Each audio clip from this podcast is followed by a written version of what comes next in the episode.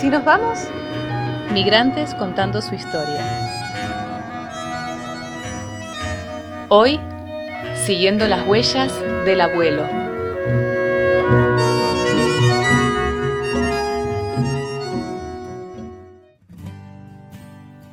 Ante todo quiero agradecerte que estés compartiendo este espacio con nosotros y te voy a pedir que te presentes y nos cuentes cómo es tu parentesco con los antepasados que decidieron migrar hacia la Argentina. Me llamo Laura Velasco, soy nieta de José Velasco. Mi abuelo llegó en el año 1905 aquí a Argentina desde España. Él eh, tenía cinco años, vino con sus hermanos eh, y junto a sus padres. Bueno, a comienzo de este año tuviste la oportunidad de hacer un viaje hacia Europa y dentro de los destinos elegiste que uno de ellos fuera el pueblo en el que había nacido tu abuelo. ¿Qué fue lo que te llevó a querer visitar de vuelta la tierra de tus antepasados? Fue la idea del tiempo.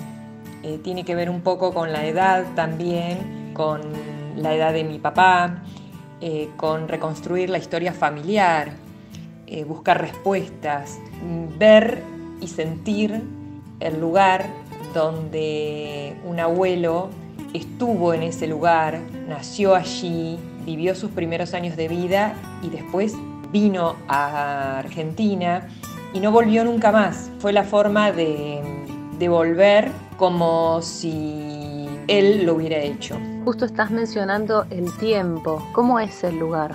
¿Es un pueblo eh, que parece quedado en el tiempo? ¿Es una ciudad? Describinos un poco qué es lo que viste cuando llegaste. ¿Cómo encontré el lugar? Lo encontré un poco quedado en el tiempo.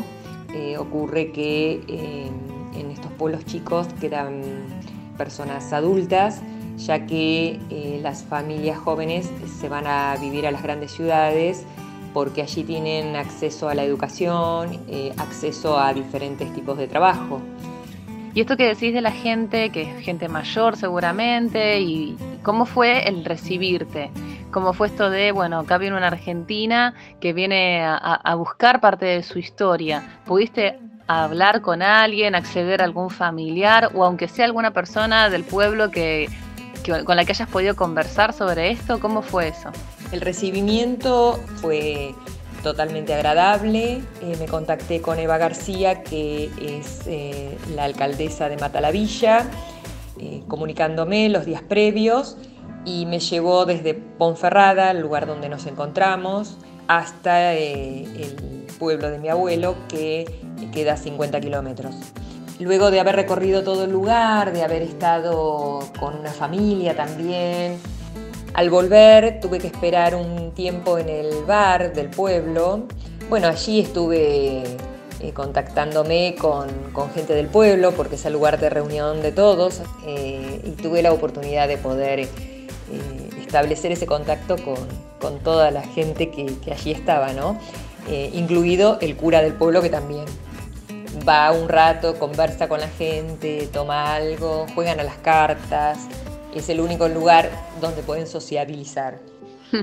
Parece la típica escena de película que, llega una persona y se entera otro y se van sumando y se van sumando y, llega hasta el cura, ¿no? Pero, pero esta vez en la vida real. ¿Volverías o con esto crees que ya es suficiente para reconstruir tu historia? Sí, volvería. De hecho, he quedado en contacto con la gente de allí. Lo que me han expresado fue que, puedo volver todas las veces que yo quiera, que voy a ser recibida. Y una última pregunta. Una tía mía se fue a Italia en su momento y tuvo la oportunidad de encontrar la casa de su madre a partir de una foto que tenía, la logró identificar y ella pudo sacarse una foto y después traerla acá como, como recuerdo, ¿no? como parte de la historia.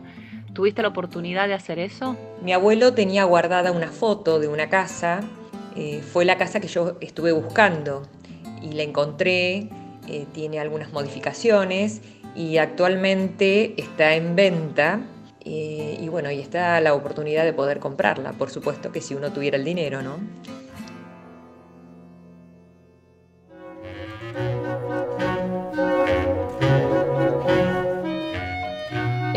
Laura Velasco siguiendo las huellas de su abuelo. Migrantes contando su historia, acá en... ¿Y si nos vamos?